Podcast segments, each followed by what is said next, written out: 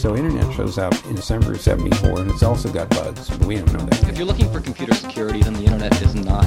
Cyber threats are a challenge We kill people based on metadata. That complexity is the worst enemy of security.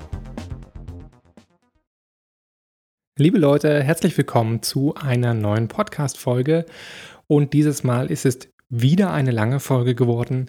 Ja, die Wünsche nach den kurzen WTF-Folgen verhallen wieder ungehört von mir. Das Leben ist ungerecht. Ähm, aber es ist trotzdem eine gute Folge, denn heute habe ich einen Vortrag für euch, den ich am 8. Februar 2020 auf der Defensive Con gehalten habe. Das ist eine nette kleine ja, Hacker-Konferenz gewissermaßen, obwohl da nicht nur Hacker waren, in Berlin, in der C-Base in Berlin, veranstaltet von ähm, einigen netten Leuten. Unter anderem von Honkase und von Ion, an die an dieser Stelle hier auch ein Shoutout rausgeht, weil die so nett waren, A, mich einzuladen, B, so nett waren, mir die Audiofile zur Verfügung zu stellen, damit ich sie in dem Podcast posten kann und C, weil es überhaupt eine ziemlich coole Konferenz war. Ich habe da also einen Vortrag gehalten, der da hieß von Glashäusern und Steine werfen, politische, rechtliche und vor allem strategische Überlegungen vor dem Zurückhacken. Es geht also um das Thema aktive Cyberverteidigung, das Thema digitale Gegenschläge oder Hackbacks und was man sich vorher überlegen sollte, bevor man das tut. Das Ganze richtet sich also eher an die politischen Entscheidungsträger, bei denen diese Hackbacks immer so ein mythisches Instrument sind, wo die Annahme drin steht, naja, wenn wir nur zurückhacken, dann hören die Angreifer eventuell auf, uns anzugreifen. Das ist aber leider nicht so einfach, weil ob ein Angreifer aufhört, uns anzugreifen, nachdem wir zurückangreifen, hängt von einer ganzen Menge strategischer Überlegungen ab, über die in Deutschland fast nie nachgedacht wird und die ich hier in diesem Vortrag ein bisschen ausbreiten werde. Also dann viel Spaß beim Hören. Wir steigen gleich hart ein mit äh, Matthias Schulze. Äh, wir hatten die letzten Tage, äh, also gestern schon deutlich äh, verschiedene Meinungen zu Hackback gehört. Und heute schauen wir uns mal das große schwarze Loch zwischen ich habe da was gesehen und ich reagiere drauf an. Also welche Fragen sollte ich mir stellen, bevor ich antworte? Bitte eine schöne Runde Applaus für Matthias Schulze.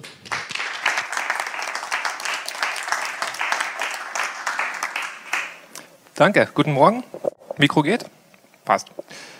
Ja, danke. Äh, mein Name ist Matthias Schulz. Ich arbeite bei der Stiftung Wissenschaft und Politik ähm, zu Themen von internationaler Cybersicherheitspolitik. Das heißt, ich gucke mir so an, was, was machen Staaten, wie benutzen sie Cyberangriffe als Mittel der Außen- und Sicherheitspolitik und das berührt auch die Frage des Hackbacks. Und ich will heute über so ein paar Überlegungen sprechen, die sich politische Entscheidungsträger idealerweise stellen sollten, bevor sie zurückhacken. Ähm, ich tue das von einer bestimmten Perspektive und deswegen dieser Disclaimer.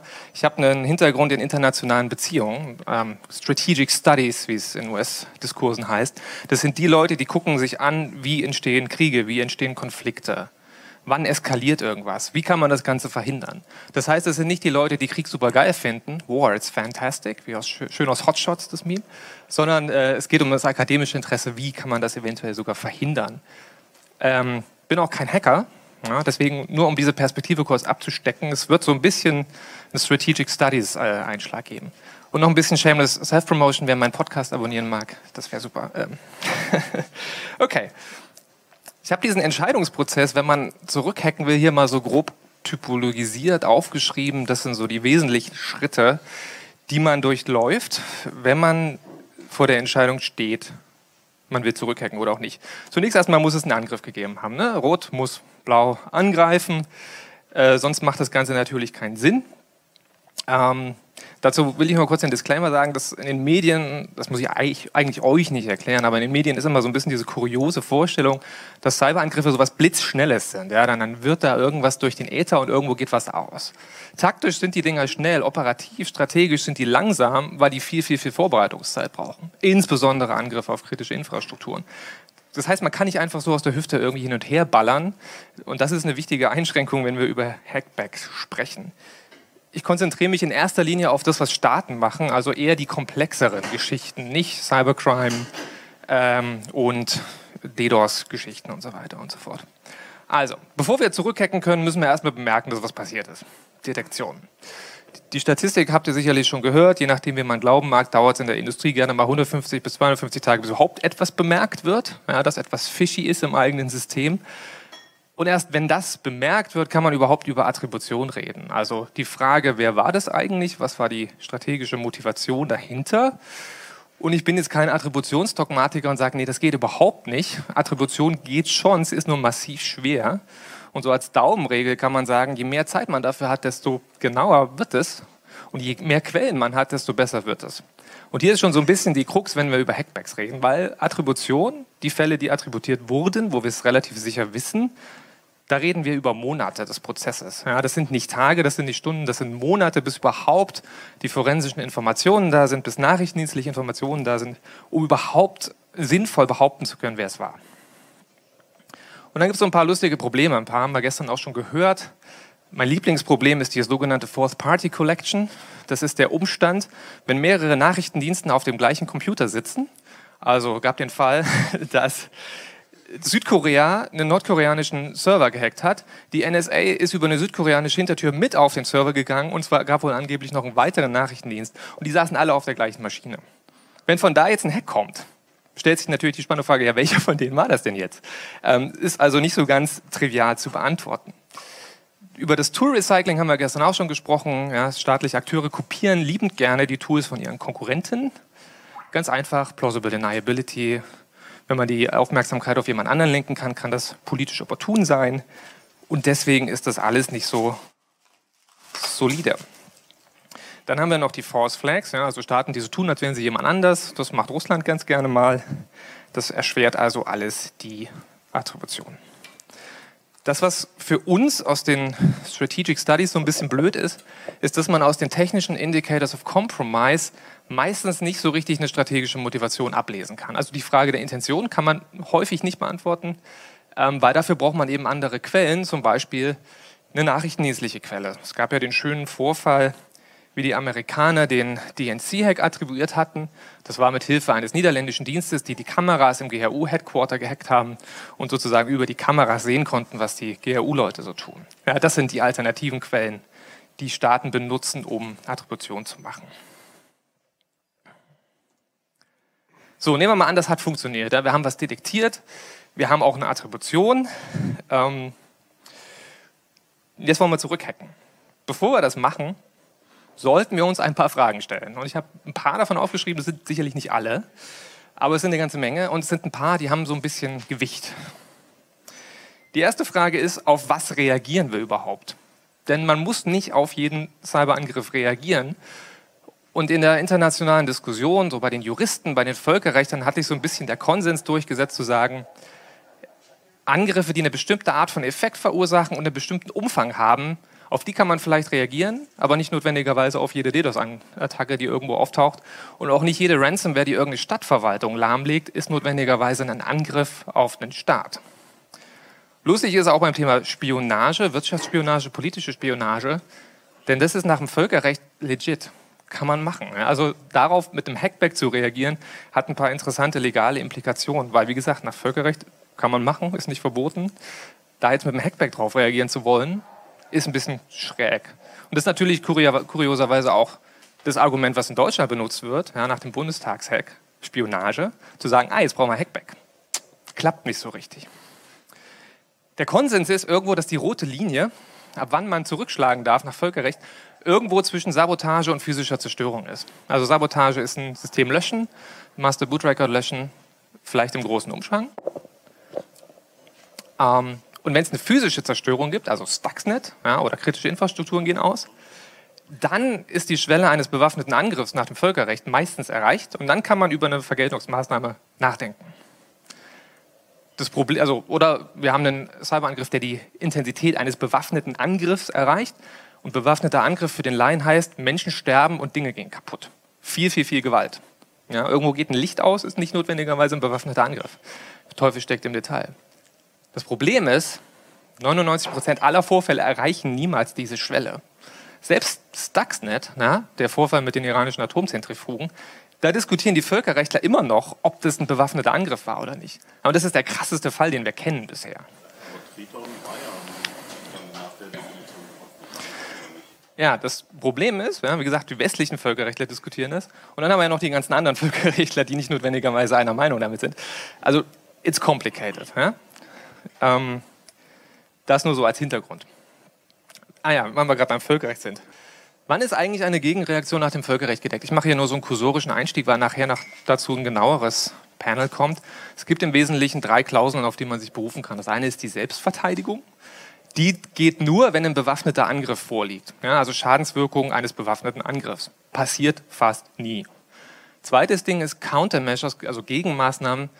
Ein Staat kann selbst völkerrechtswidrige, äh, völkerrechtswidrige Akte machen als Reaktion auf völkerrechtswidrige Akte, aber nur unter ganz bestimmten Bedingungen. Und eine davon ist, die Attribution muss solide sein.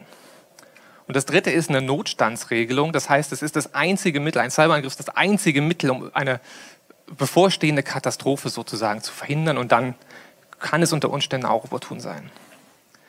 Das Problem ist, was ich jetzt hier so einfach darstelle, ist in der Realität ziemlich kompliziert. Ihr müsst es nicht im Detail lesen, ist auch viel zu klein. Ich wollte euch nur mal symbolisieren, das sind all die Bedingungen, die erfüllt sein müssen, damit diese legalen Prinzipien greifen. Ja, das ist extrem kompliziert und alles andere als straightforward. Mehr wollte ich euch damit gar nicht kommunizieren, außer dass es kompliziert ist. Die Folien sind dann auch online, falls ihr euch das im Detail nochmal angucken wollt. Was sagt das Grundgesetz? Das haben wir gestern schon gehört. Ich bin kein Verfassungsrechtler, deswegen I have no idea what I'm doing. Deswegen lasse ich den Part aus ähm, und verweise auf den Vortrag vom Dennis gestern. Ähm, das Gleiche ist auch die Frage, wer darf, wer kann. Ja, also wir wissen, dass BSI, BND, Verfassungsschutz, Kommando ZIR die operativen und technischen Fähigkeiten vermutlich haben, das zu tun. Ja, sind aber nicht notwendigerweise die, die dürfen. Und jetzt wird sowas wie die Bundespolizei diskutiert, die ich eher so in die andere Box einordnen würde, von wegen, die dürfen vielleicht, aber die können nicht notwendigerweise. Ist dann die Frage, will man denen jetzt Geld geben, damit die eine Funktion ausführen können, die andere eigentlich schon können? Ist das ein guter Einsatz von Staat, von Steuergeldern? I don't know. Ähm, nur zu diesem Punkt. Die spannendere Frage so dieser Strategic Studies Perspektive ist eigentlich, wie reagieren wir überhaupt?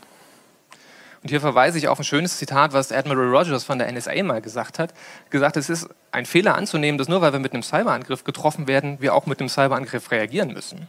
Das ist kein Automatismus. Warum müssen wir das tun? Ja? Das heißt, wir können entweder in kind, also mit gleichen digitalen Mitteln reagieren, oder analog. Analog heißt Strafverfolgung, ja? was der Mueller Report beispielsweise gemacht hat. Oder mit diplomatischen Maßnahmen, Botschafter einbestellen, ähm, Botschaften oder Assets freezen, ja, Sanktionen wirtschaftlicher Art oder halt auch militärisch unter bestimmten Umständen. Die spannendere Frage ist jetzt, wenn, wenn wir jetzt einen Hackback machen wollen, ja, wie machen wir den eigentlich? Machen wir, schicken wir jetzt einen DDoS-Angriff zum Kreml? Bringt das was? Legen wir, weiß ich nicht, Teheran mit einer Ransomware-Alarm? Ist das eine okaye Reaktion? Machen wir Website-Defacement vom Weißen Haus? Oder entwickeln wir erstmal eine Schadsoftware, die irgendwas tun soll, was auch immer. Ja. Und je nachdem, was wir davon machen, also nicht alles davon ist auch legitim, ja, weil Gegenreaktionen auch zum Teil proportional sein müssen nach dem Völkerrecht. Und je nachdem, was man macht, hat es auch unterschiedliche strategische Implikationen, auf die ich kurz eingehen will. Die eigentlich interessantere Frage ist, was für eine Funktion soll ein Hackback eigentlich haben? Also was wollen wir damit erreichen? Und wenn man sich so den deutschen Diskurs anguckt, dann ist das ziemlich mau, was da kommuniziert wird. Das wird rein auf der taktischen Ebene argumentiert. Es wird gesagt, wir wollen Daten löschen. Wir wollen Daten zurückstehlen. Gut, jeder, der schon mal ein Backup gemacht hat, weiß, dass man Daten nicht so einfach zurückstehlen kann. Und Daten löschen auf Dauer ist auch kompliziert. Also diese rein taktischen Argumente halte ich nicht für sonderlich plausibel. Das Problem an diesen taktischen Maßnahmen ist, die führen nicht dazu, dass der Angreifer aufhört, uns anzugreifen. Ja, wenn ich seine Infrastruktur kurz abschalte, dann braucht er einen kleinen Moment, um, um die wieder aufzubauen und kommt dann einfach durch eine andere Tür wieder. Ja, was habe ich damit gewonnen? Auf Dauer nicht so viel. Deswegen wäre es eigentlich interessanter, über strategische Funktionen nachzudenken. Und strategische Funktionen sind die, die darauf abzielen, die Angriffsmotivation des Angreifers zu verändern. Ja, also wir müssen uns fragen, warum hat jemand ein Interesse, uns anzugreifen? Russland, Iran, Nordkorea? Was ist deren Interesse dabei und wie können wir da irgendwas dran machen, dass die gar keinen Bock mehr drauf haben? Und das ist so ein bisschen die Königsdisziplin in den internationalen Beziehungen, weil das extrem schwer ist. Das ist auch schon mit analogen Mitteln ziemlich schwer herzustellen und mit digitalen Mitteln ist es noch komplizierter. Ich habe euch hier so ein paar äh, Funktionen aufgeschrieben, so ein paar strategische Funktionen. Das eine ist Signaling oder Swaggering, das ist so ein bisschen Show of Force. Ja, guck mal, was wir können. Ja, Stuxnet kann, kann man argumentieren, hatte so ein bisschen diese Komponente zu zeigen, ah, guck mal, ziemlich sophisticated. Und wenn wir da den, die Air Gap, die, äh, ähm, Iran, äh, iranischen Atomzentrifugen ausschalten können, dann können wir vielleicht auch ein Stromkraftwerk irgendwo ausschalten oder sonstiges. Ja. Das heißt, da ging es eigentlich auch um den psychologischen Effekt des Angriffs, nicht nur um den tatsächlichen Effekt des Ausschaltens, sondern oft geht es auch um die Psychologie. Und die zwei dominanten Mechanismen, wie, wie man da strategisch drüber nachdenken kann, ist Zwang oder Abschreckung. Zwang heißt, ich versuche jemanden zu zwingen, eine Handlung zu tun. Und Abschreckung ist das logische Gegenteil, ich versuche jemanden von einer Handlung abzubringen, in dem Fall mich anzugreifen. Wir wissen aus den Studien, die sich mit Cyberoperationen beschäftigen, dass diese beiden Funktionen häufig schiefgehen. Also Abschreckung versagt häufig, nicht immer, häufig. Und jemanden zu zwingen, mit digitalen Mitteln etwas zu tun. Beispielsweise die USA versuchen mit Stuxnet den Iran zu zwingen, vom Atomprogramm abzulassen. Hat spektakulär nicht so richtig funktioniert. Ja? Also mit, mit digitalen Mitteln strategischen Zwang auszuüben, ist ziemlich schwierig. So, nehmen wir mal an, wir haben geklärt, wofür das Ganze gut sein soll. Ähm, ist die nächste Frage, wie führen wir eigentlich den Gegenangriff aus? Machen wir das verdeckt? Ja? Stichwort Attributionsproblem, ja, dann haben wir plausible Abstreitbarkeit. Plausible Abstreitbarkeit ist aber immer dann doof, wenn ich sowas wie Zwang oder Abschreckung machen will. Denn wenn niemand weiß, dass ich es war, woher soll dann derjenige wissen, was zu tun ist? Ja? Das heißt, alles, was irgendwie mit strategischer Beeinflussung zu tun hat, ist blöd, wenn Attribution schwierig ist. Deswegen könnte man jetzt sagen, dann machen wir es so semi-offen. Semi-offen heißt, wir geben vielleicht so eine diplomatische Notiz raus. Übrigens, Wladimir, wäre ja blöd, wenn dein Stromkraftwerk da irgendwo ausgehen würde in den nächsten Monaten. Ja, sowas in der Art. Oder man macht es offen mit Ansage vor den Vereinten Nationen und sagt, wir verurteilen die Aktion von wem auch immer, USA, Großbritannien, keine Ahnung und beabsichtigen, da Vergeltungsmaßnahmen zu machen. Und hier haben wir jetzt ein schönes Dilemma zwischen operativer Effektivität des Hackbacks und Legalität des Hackbacks. Damit er effektiv ist, ist es besser, wenn er nicht entdeckt ist. Ja? Cyberangriffe funktionieren dann gut, wenn man nicht weiß, dass sie kommen. Wenn man weiß, dass sie kommen, kann man sich darauf einstellen. Ja, man kann Systeme vom Netz nehmen, man kann die Intrusion Detection hochfahren, äh, man kann sich sozusagen besser darauf vorbereiten. Das gegenteilige Problem ist, nach Völkerrecht wäre es eigentlich opportun zu sagen, was man tut.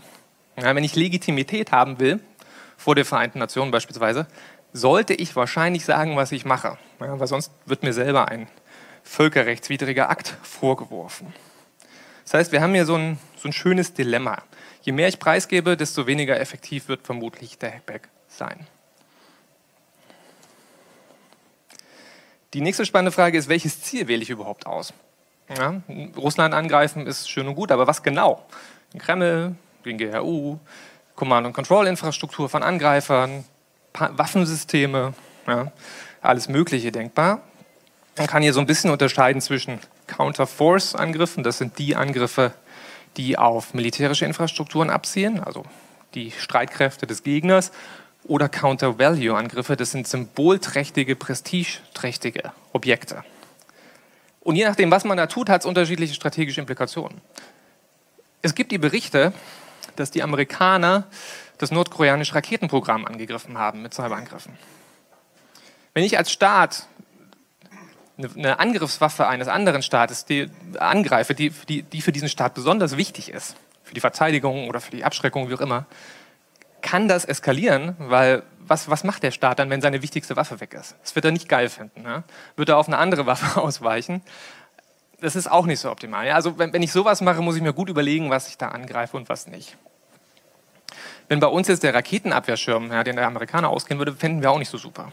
Ja? Würde man denken, oho, was haben die vor? Was passiert? Kommt jetzt ein Angriff? Blöd. Counter Value könnte man sagen, ist vielleicht besser. Ist sowas wie ähm, was weiß ich, wir leaken Putins Finanzrecords oder wir leaken Trumps äh, Deutsche Bank Finanzrecords. Ja, das, tut, hat symbolisch, das tut symbolisch weh. Die Amerikaner haben darüber nachgedacht, kein Scherz, ja? also als Reaktion auf den DNC-Hack. Ähm, aber das Problem mit diesen symbolischen Geschichten ist, dass da jemand sehr schnell pisst sein kann, ja, also ein Staatschef beispielsweise. Und die symbolischen Ziele sind meistens auch die zivilen Ziele. Ja, das sind zivile Infrastrukturen, das sind kritische Infrastrukturen.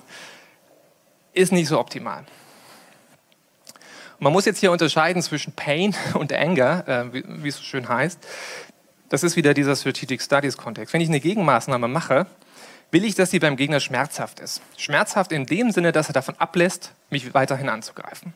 Ja, es muss wehtun, es darf aber nicht zu viel wehtun, weil wenn es zu viel wehtut, wird sich dieser Schmerz in Wut umwandeln und Wut führt zu einer Vergeltungsmaßnahme.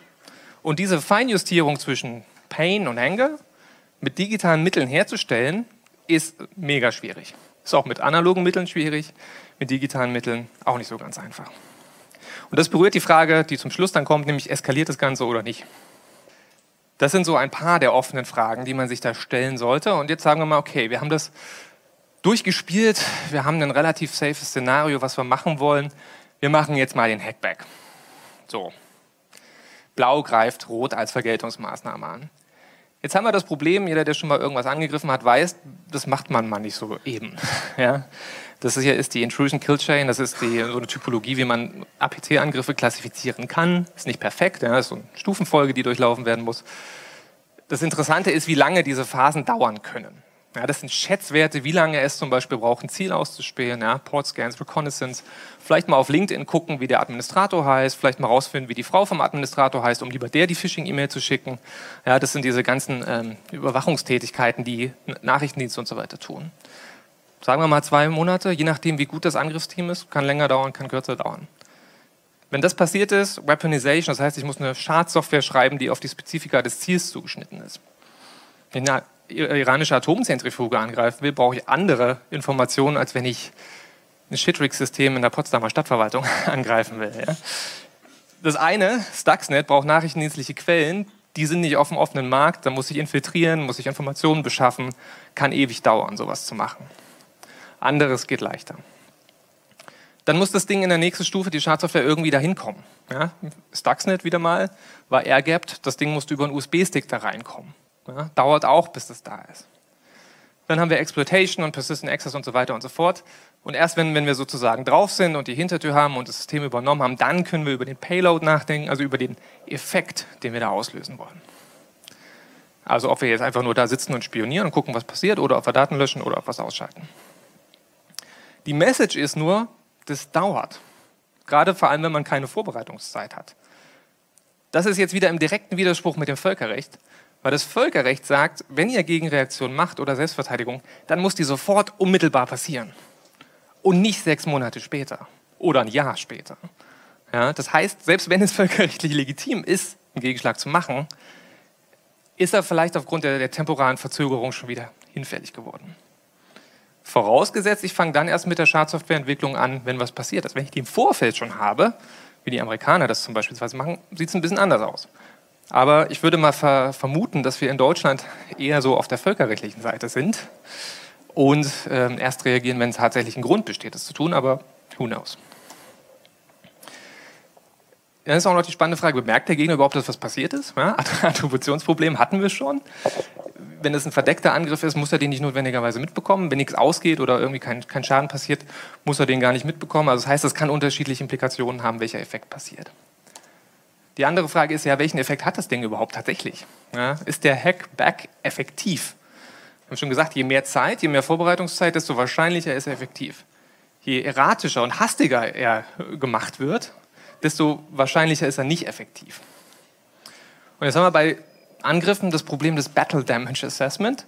Das ist ein Militärsprech, das heißt im Wesentlichen, wenn ich ein physisches Ziel, beispielsweise einen Panzer, mit einer Rakete zerstöre, ja, da fliege ich mit einer Drohne drüber, die macht ein Foto, sieht, aha, Panzer ist kaputt, tippitoppi, hat funktioniert. Das kann ich im Digitalen nicht so ohne weiteres machen, weil ich muss ja dann wieder in das System reingucken, muss gucken, aha, ist das wirklich offline? Ist nicht vielleicht ein anderer Rechner eingesprungen, der redundante Funktionen hat, etc. pp.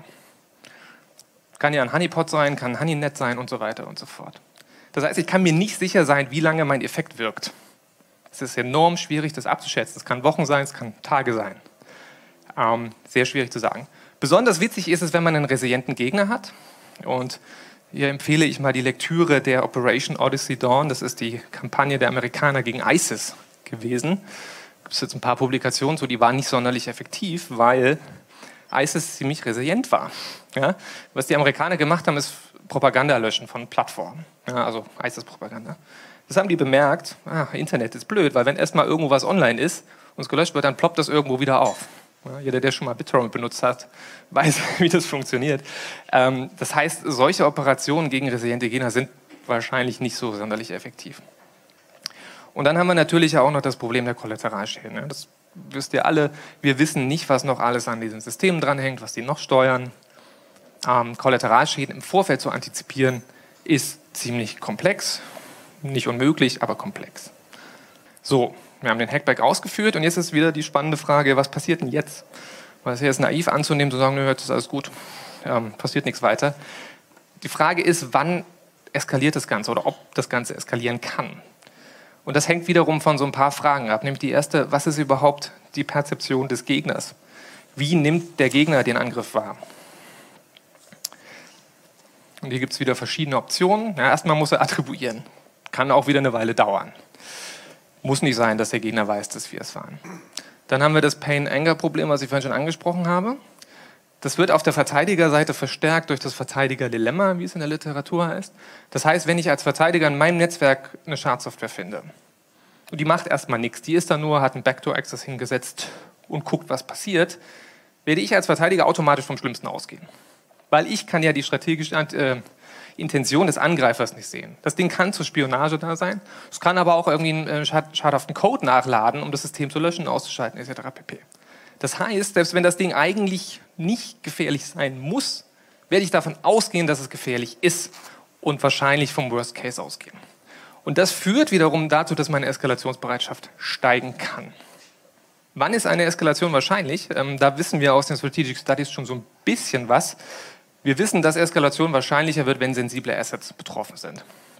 Also wenn wir Wladimir Putins Bankaccount gelöscht haben, fände das bestimmt nicht so gut, dann ist Eskalation wahrscheinlich.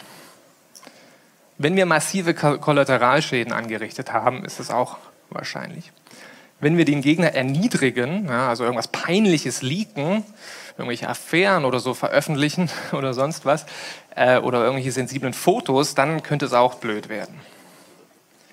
Wir wissen auch, dass das in Konflikten eskaliert. Das heißt, wenn es schon eine Konfliktgeschichte zwischen Angriff, äh, Angreifer und Verteidiger gibt, ja, wenn man denke an Iran, USA, da gibt es schon eine Konfliktgeschichte und in solchen Kontexten ist es wahrscheinlicher, dass etwas eskaliert.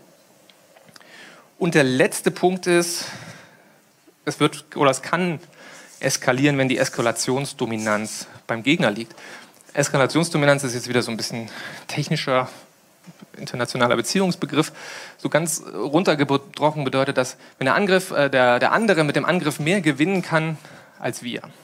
Oder anders formuliert, wenn wir mehr zu verlieren haben als der Angreifer, ja, dann ist es für den Angreifer opportuner anzugreifen. Und das haben die Amerikaner sehr schmerzhaft beim Thema Nordkorea und Sony-Hack festgestellt. Die haben nämlich überlegt, okay, was machen wir? Sony Pictures, 30.000 Computer gelöscht.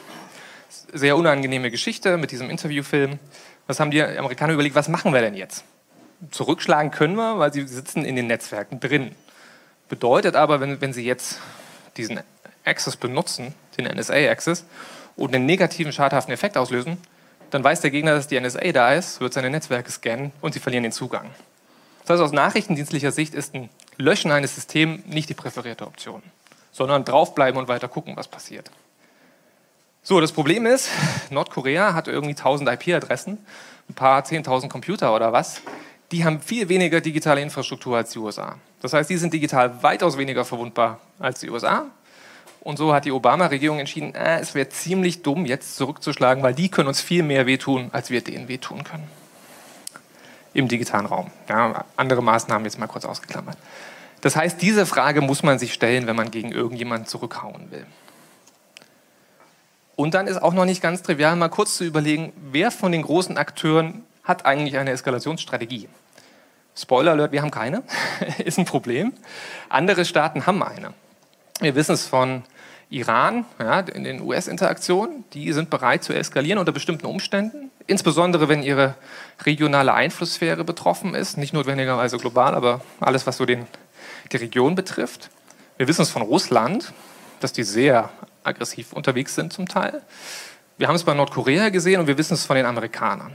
Die Amerikaner haben ihre Persistent Engagement Strategie, die quasi voll aggro gemünzt ist und voll auf Gegenreaktion gemünzt ist. Bei China ist so ein bisschen schwierig, weil China ist eher so im Spionagebereich unterwegs und da will man eigentlich nicht unbedingt eskalieren. Deswegen hier ähm, Fragezeichen. Und dann ist die wichtigste Frage, was machen wir eigentlich, wenn Eskalation passiert? Ähm, wie bitte? Wir failen. genau. Ähm, das Problem ist, wir sitzen im Glashaus und wollen jetzt mit Steinen werfen. Ja? Und das Glashaus sind hier so ein paar von den Fällen, die einfach nur im letzten Jahr, letzten halben Jahr passiert ist. Ob das jetzt Shitrix in Potsdam war, ob das das Berliner Kammergericht war, ob das die Uni Gießen letztes Jahr war, ob das diverse Krankenhäuser in den letzten Jahren waren. Wir haben eine ganze Menge Infrastruktur, die offen ist wie ein Scheunentor, die verwundbar ist, die uns wehtut, wenn die ausfällt. Und dann will ich auch noch hier oben links auf das ähm, Cybertag, auf die Personalverwaltung der S-Regierung aufmerksam machen. Das war ein Epic Fail für die Amerikaner. Also das ist das Office of Personal Management. Das ist die Behörde, die die Sicherheitseinstufung aller US-Regierungsmitarbeiter macht. Und wenn man die haben will, muss man 180 Seiten Antrag ausfüllen. Da sind dann so nette Informationen drauf wie Krankheitsgeschichte, Affären, Fingerabdrücke, Bankkonten, Social Security Number, ähm, alles Mögliche. Ja. Genau, super Erpressungsmöglichkeiten. Ähm, das waren über 22.000 Datensätze, wenn ich richtig bin. 4 Millionen Fingerabdrücke wurden gestohlen. Ja, das ist ein Goldschatz für einen gegnerischen Nachrichtendienst. Vor allem, wenn man diese Datenbank mit anderen Datenbanken korreliert. Zum Beispiel wissen wir, dass eine ähm, Medic, ich weiß gerade den Namen nicht mehr, es war irgendeine Health-Firma in den USA, die haben sich auf Krebsdiagnosen spezialisiert und die wurden ungefähr zeitgleich gehackt. Und wenn ich die eine Information habe, Social Security Nummer, und die andere Information, wer war schon mal in Behandlung, ist super Erpressungspotenzial. Ja? Und auch für Nachrichtendienste blöd, ja, man kann damit Agenten enttarnen. Die Amerikaner mussten haufenweise chinesische, also CIA-Agenten in China abziehen, weil die jetzt auf einmal enttarnt waren. Und das ist nur eine blöde Regierungsdatenbank. Ja? Das ist ein asymmetrisches Ziel, würde man nicht notwendigerweise drauf kommen, aber das zeigt, wie verwundbar wir sind, auch die Amerikaner. Und deswegen sollten wir uns das sehr gut überlegen, ob wir mit diesem Steinewerfen anfangen wollen. Weil wir viel zu verlieren haben. Und was mich am meisten an der ganzen Geschichte wurmt, ist, dass wir diese strategische Diskussion, was wollen wir damit, was können wir überhaupt, was ist unser Interesse dabei, die führt keiner in Deutschland. Ja, wir reden über Datenlöschen, taktisch. Wir reden aber nicht über strategisch, was, was können wir, was wollen wir und ist das überhaupt sinnvoll für unsere Außen- und Sicherheitspolitik. Und damit bedanke ich mich für die Aufmerksamkeit und jetzt können wir gerne ein bisschen diskutieren.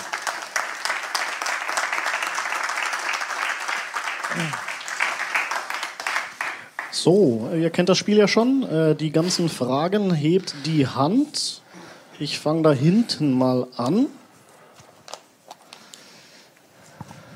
Danke.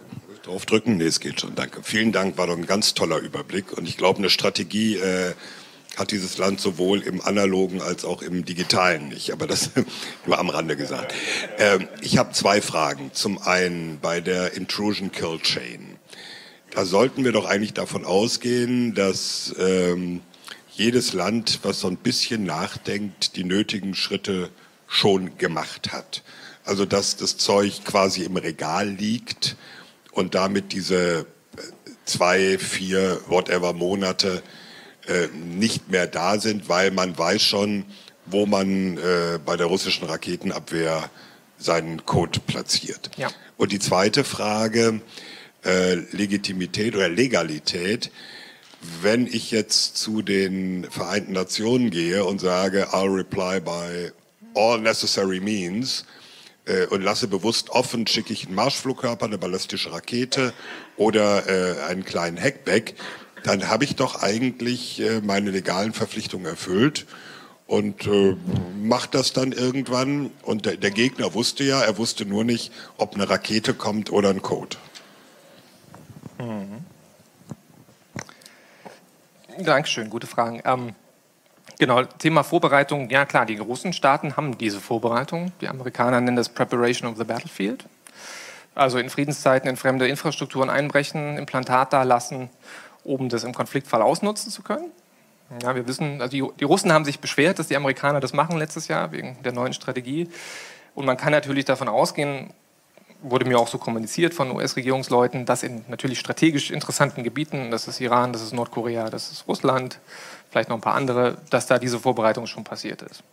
Ja, weil die Amerikaner die schmerzliche Erfahrung gemacht haben, die hatten überlegt, ob sie in Libyen 2011, ja, Thema Flugverbotszone, mit digitalen Mitteln versuchen, die Luftabwehr auszuschalten, haben festgestellt, blöd, wir haben nichts. Wir haben keine Vorbereitung, wir haben keinen Zugang, jetzt auf die Schnelle was hochzuziehen, kriegen wir nicht hin. Deswegen haben die angefangen mit der Vorbereitung. Das Problem an dieser Vorbereitung ist, ist natürlich wahrscheinlich selber wiederum eskalierend, weil wenn ich jetzt in russischen Netzwerken Implantate da lasse, ja, dann wird Russland die als Bedrohung wahrnehmen, dann werden die auch anfangen, in US-Netzwerken Implantate zu machen. Und so spinnt diese Zugangsspirale immer weiter und wir haben immer mehr Löcher in kritischen Infrastrukturen, die nicht geschlossen werden. Ja, und dann muss nur irgendwie eine Lunte an das Pulverfass gehalten werden und dann geht es los. Und das ist eine sehr problematische Entwicklung. Die Frage ist also auch, was machen jetzt andere Staaten als Reaktion auf Persistent Engagement, auf diese sehr dominante äh, Strategie? Weiß eigentlich jeder, was das ist? Ich habe das so en passant erwähnt. Okay, also permanentes Interagieren und Verteidigen im Netzwerk des Gegners, nicht mehr nur im eigenen Netzwerk. Also wie gesagt, wenn das alle machen, wird es ziemlich ungemütlich auf der Welt.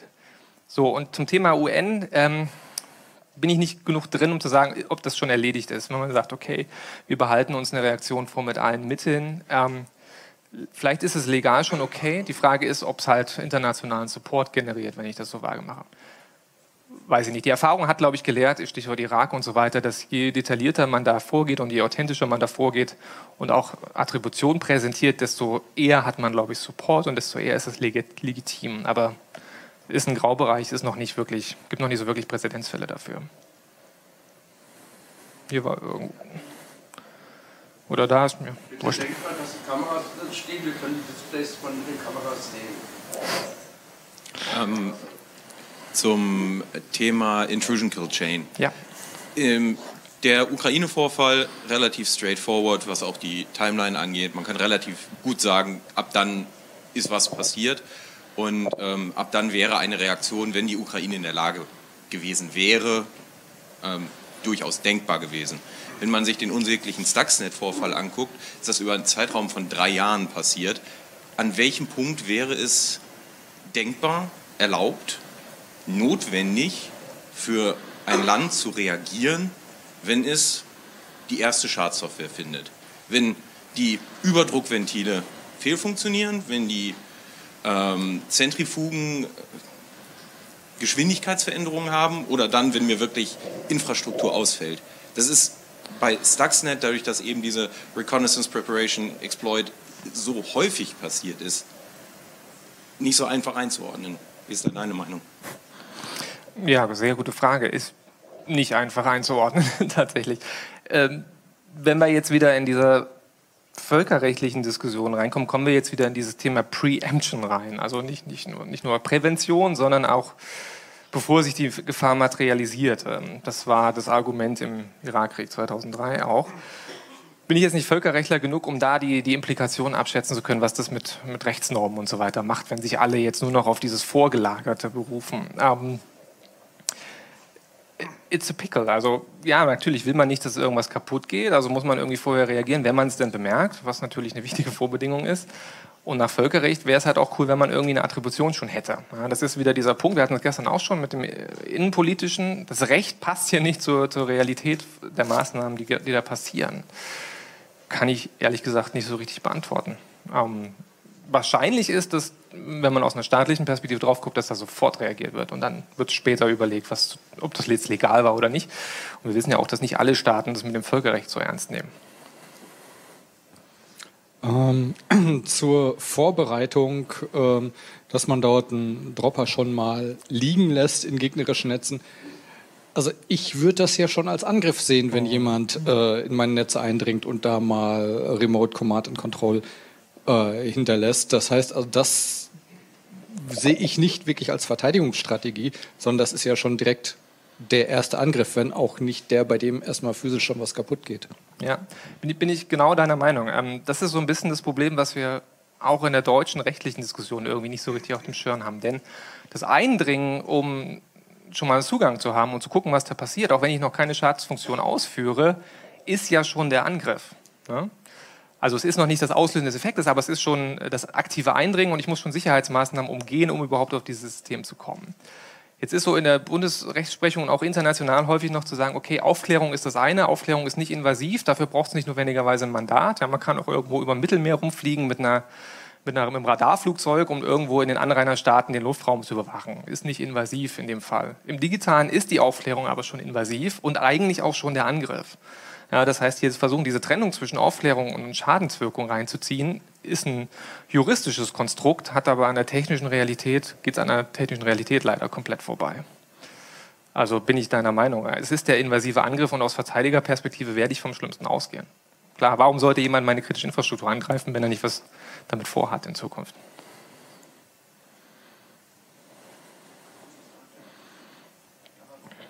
Okay. Ähm, in den USA gab es Berichte darüber, dass während der Midterm Elections, ich glaube November, ähm, die Internetfähigkeit der Internet Research Agency, dieser russischen Trollarmee, massiv blockiert wurde. Das wurde als Erfolg gewertet. Ähm, nach dem, was du erzählt hast, wäre es ja schon Teil dieses ganzen Bereichs, der als Hackback zu bezeichnen ist. Da würde mich interessieren, wie du das einordnest.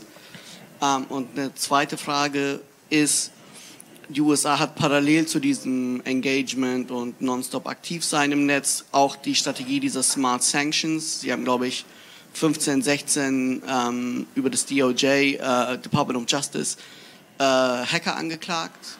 Und ähm, wie siehst du, das sollte Deutschland dann eher auch sowas machen? Es gab ja diesen Fall im Auswärtigen Amt, wo dann auch gesagt wurde, hey, wir weisen Diplomaten aus, unter anderem wegen dem, was im Auswärtigen Amt passiert ist.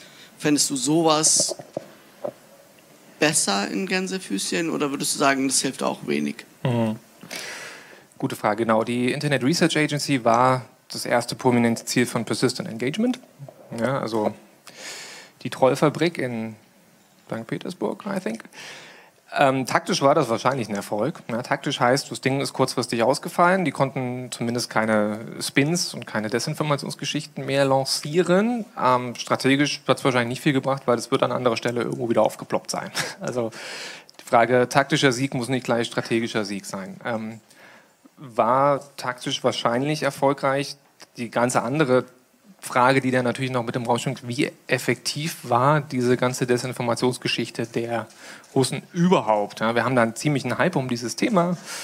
Wir reden über Social Bots, obwohl Social Bots nicht das Problem sind. Wir reden über allerlei Geschichten, ohne irgendwie konkret zu wissen, war das überhaupt erfolgreich und ist es die Bedrohung, die wir denken, dass es ist. Ähm, das nur so als Side Note dazu. Ja, es war ein Hackback. Ähm, strategisch, wie gesagt, die Frage, ob das Langhandhalten einen Effekt hat oder nicht. Um, genau, Smart Sanctions, DOJ, hier ist so ein bisschen das Problem, alle Reaktionsmöglichkeiten auf Cyberangriffe sind blöd.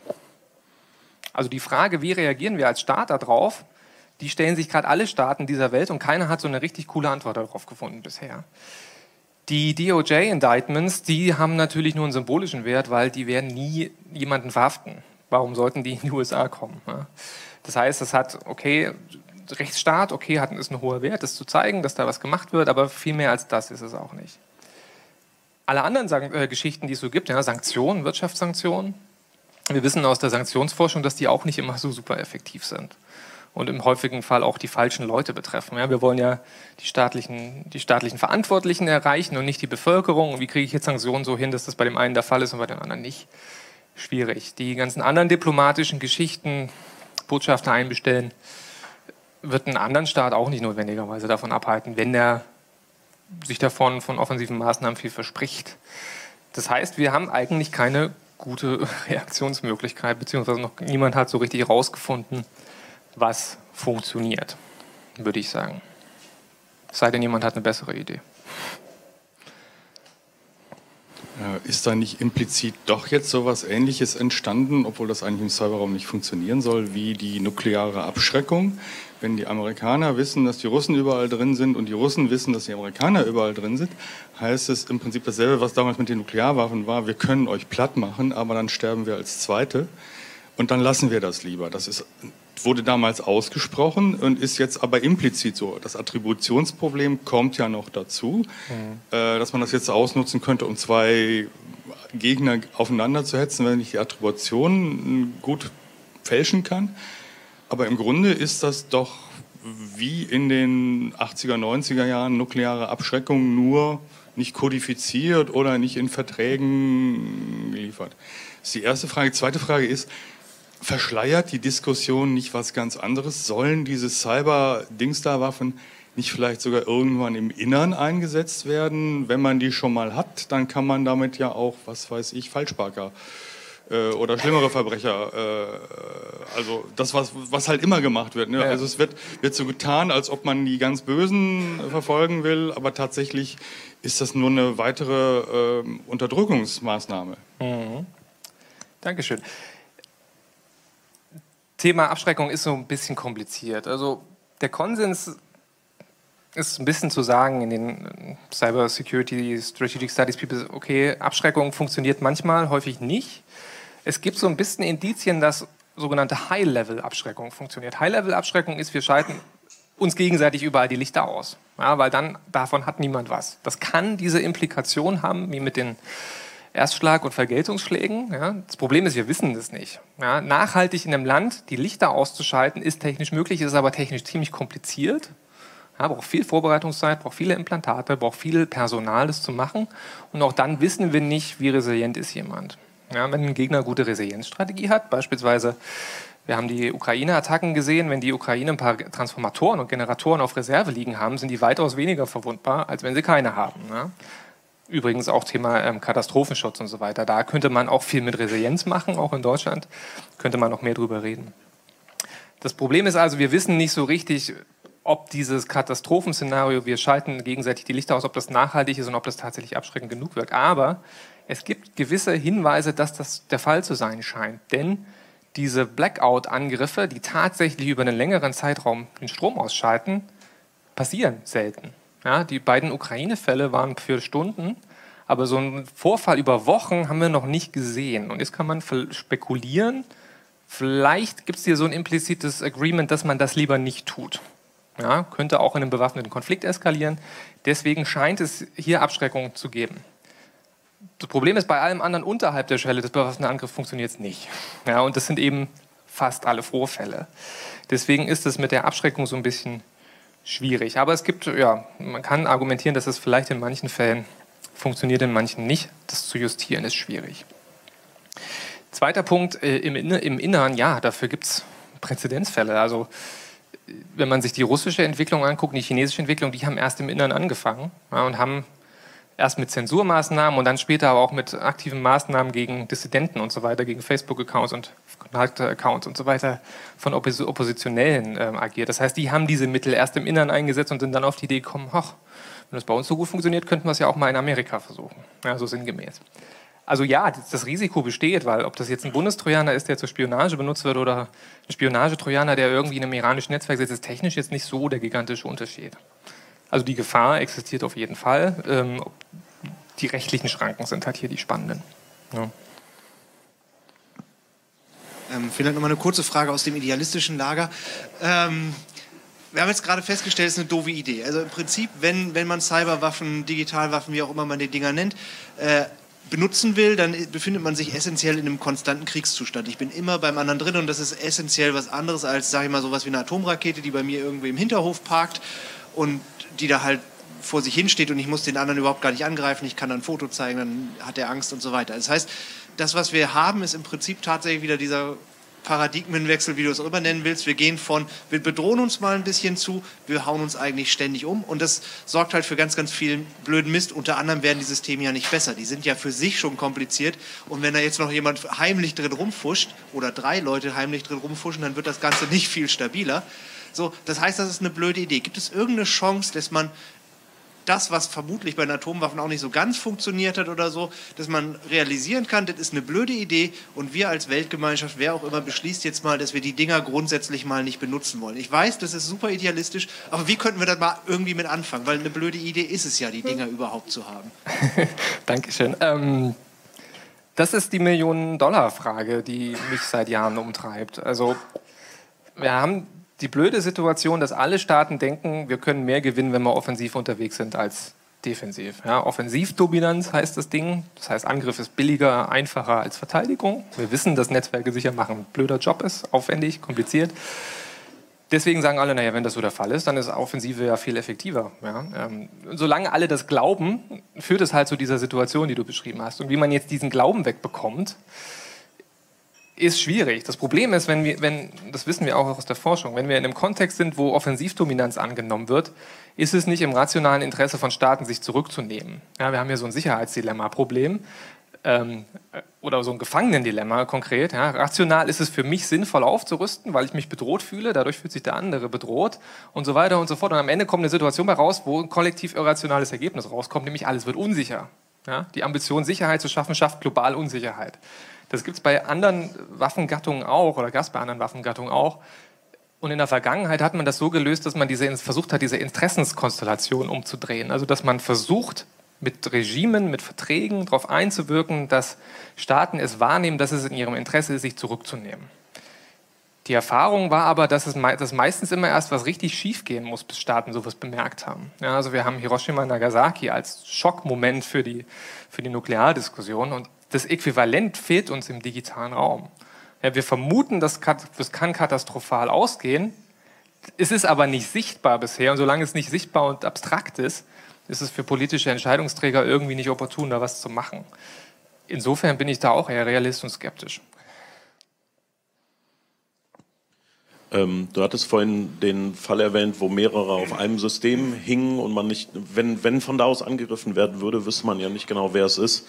Ähm, wir hatten so, also das wäre dann sozusagen eine Abwandlung der Equal Opportunity, die, die man hat, wenn man eine amerikanische Firewall, eine äh, chinesische äh, irgendwie Netzwerkkomponente benutzt und dann noch, äh, keine Ahnung, irgendein israelisches WAF-System, also Web Application Firewall und äh, damit eigentlich auch, auch so eine Equal Opportunity Backdoor-Kette hat. Ähm, und, und wenn man jetzt da, da wäre es ja noch vergleichsweise einfach, eine Attributierung zu machen. Aber mit dem, mit dem Fall, den du schilderst, wird die ja quasi unmöglich. Also die ist eh schon schwer, aber die wird ja damit nur wirklich unmöglich. Das heißt, ähm, die Länder, die noch nicht mal eine Eskalationsstrategie oder einen Plan davon haben, wie komplex und schwierig eigentlich Attribution ist, weil sie das eher auf der sagen wir, nicht technischen Ebene diskutieren und meinen, mit ein bisschen SIGINT und Intelligent Services äh, reichere ich es an und passt schon das ist ja völlig intransparent und kein Mensch weiß mehr genau, wer wie diese Attributierung eigentlich macht, welche Problemlagen diese Multiüberlagerungen führen, auswirken können.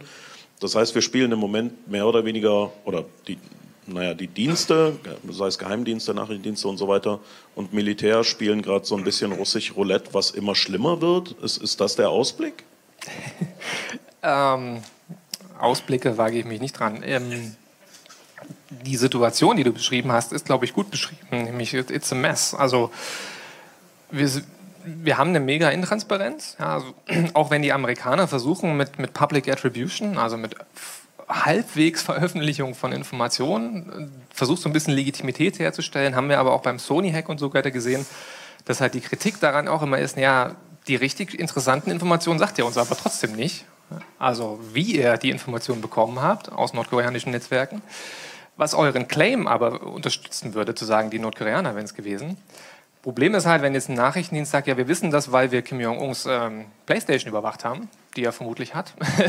ähm, es gab mal irgendeine Studie, die haben mal gescannt, was aus nordkoreanischen IP-Adressen so rauskommt und eines davon war eine Playstation. Und dann fragt man sich, wer von denen hat eine Playstation? Naja, wahrscheinlich der Chef. Gut, ähm, ähm, jetzt habe ich meinen Faden verloren. Genau, also wenn die sagen, okay, wir wissen das, weil wir das Gerät gehackt haben, dann verlieren die natürlich den Intelligence-Zugang, deswegen sagen die das nicht. Und das ist halt extrem blöde Situation, auch auf Verteidigerseite war auch beim Sony-Hack, weil die, die, NSA hätte ja den Firmen, die im Nachgang vom Sony-Hack, und das war ja nicht nur Sony, es waren ja auch noch andere Firmen betroffen waren, die hätten die ja warnen können. Wenn er sagen kann, übrigens, könnte sein, dass da was kommt, wir sehen da was, haben sie aber auch nicht gemacht. Das heißt, der Fakt, dass das alles geheim gehalten wird, ist aus so einer strategisch globalen Perspektive mega blöd. Das verhindert, dass wir Diskussionen darüber haben, das verhindert, dass sich Strategien und Doktrinen entwickeln. Also sowas wie Gleichgewicht des Schreckens, auch wenn es jetzt nicht die tollste Konzeption der Welt ist, ist entstanden, weil wir alle darüber diskutiert haben auf der Welt, dass es mit den Nuklearwaffen eventuell nicht so super ist. Ja? Und so entsteht ein kollektiver Prozess und ein Normsetzungsprozess, wie man mit sowas umgeht. Und im Digitalen haben wir das komplett nicht, weil das alles geheim gehalten wird. Und das ist blöd. So, dann haben wir noch die ganzen Firmen, die da drin rummehren ja, und Attributionen machen. Das ist auch nicht immer transparent. Russland meckert da immer rum, dass das ja so pseudolegales Konzept ist, wenn Firmen auf einmal jetzt Beweismittel produzieren, die dann auch wieder Interessen dran haben, ist auch nicht so geil. Also dieses ganze Attributions, diese ganze Attributionsinfrastruktur ist nicht sonderlich optimal, wie sie bisher besteht. Jetzt gab es da diese Vorschläge von einer Attribution Agency und so weiter, aber auch da ähm, gibt es viel zu meckern dran, ohne jetzt darauf eingehen zu müssen.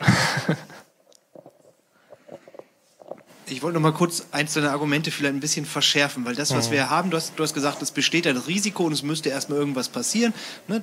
Wir reden ja hier tatsächlich über Angriffe, die aktiv auf ziviler Infrastruktur laufen. Es ist ja nicht nur so, dass sich da die Militärs ihre Panzer wegcybern, sondern äh, die meisten Angriffe finden ja irgendwo, weiß ich nicht, in Stromwerken, in Wasserwerken und so weiter statt. So, und der Schaden, der Schaden existiert ja schon. Das, was wir da haben, ist ein Zustand, in dem wir konstant Kollateralschaden äh, äh, erzeugen.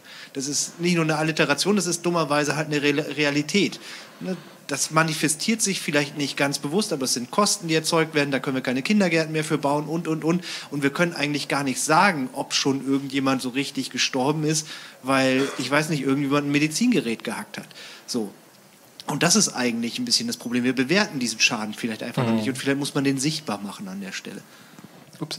Ähm, ja, aber wie? Also es gibt ja diese abstrakten Berechnungen, zu sagen, irgendwie Cybercrime kostet jedes Jahr x Milliarden Dollar. Ja, die Berechnungen sind auch alle so ein bisschen komisch, aber gibt die Schätzung. Aber diese Opportunität, äh, die, die, oder diese Negativkosten sichtbar zu machen, tut's halt. Also ich, ich weiß es ehrlich gesagt nicht, wie man das sinnvoll tun kann. Also between a rock and a hard place.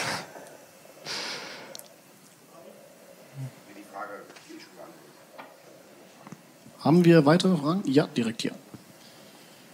Guten Tag. Ähm, die Russen und die Chinesen segmentieren ja gerade so ein bisschen ihr Internet ab. Kann man das in diesem Kontext vielleicht als valides Vorgehen sehen und müssen wir jetzt alle unser Internet absegmentieren, damit vielleicht wir nicht mehr betroffen werden von so Hackback-Geschichten? Okay. Ähm, ist das Internet? Das ist ja schon kaputt. Ähm, dieses Abtrennen ist aus, aus Gründen, man will Cyberangriffe verhindern, ist ein vorgeschobenes Argument, meiner Meinung nach. Denn es geht natürlich um soziale Kontrolle und Überwachung im Inneren. Das sind ja nicht nur, ist ja nicht nur diese Maßnahme, das sind ja auch so Maßnahmen wie Datenlokalisierungsgesetze, dass Rechenzentren von Google und Co. in Russland sein müssen.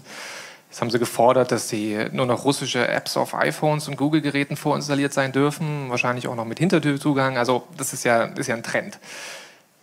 Zu sagen, das hilft gegen Cyberangriffe, gibt auch andere Möglichkeiten, in Netze einzudringen, ohne dass man eine Direktverbindung hat. Also wer sagt denn, also die CIA sitzt auch in Moskau, die können auch von da den GRU angreifen. Also ist vorgeschobenes Argument meiner Meinung nach.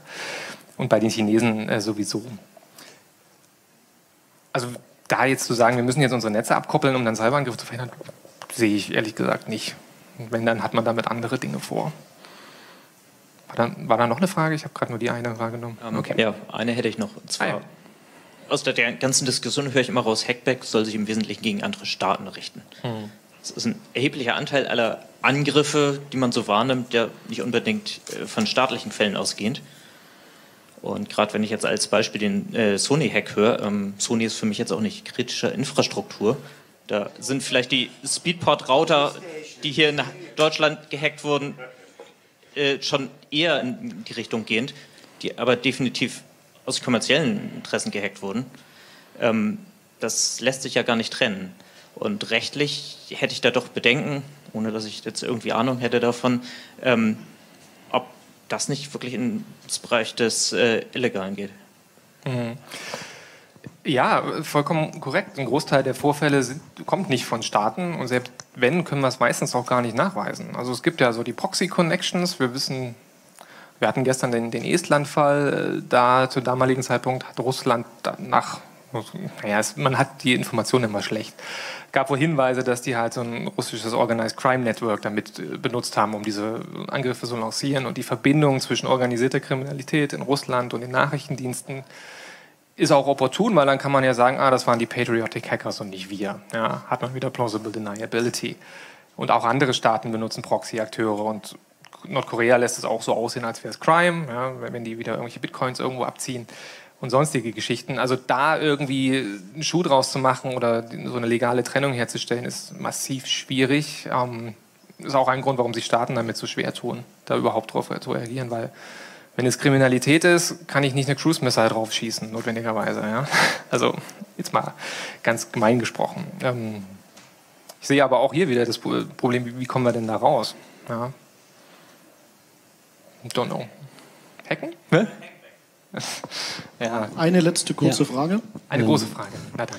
Äh, No dann habe ich noch einen Impuls, äh, weil ähm, ich, ich frage mich hier, wenn wir persistent bei den anderen eigentlich schon drauf sein wollen oder die Akteure drauf sein wollen, dann ist natürlich so ein Faktor vielleicht wie Vendor-Management.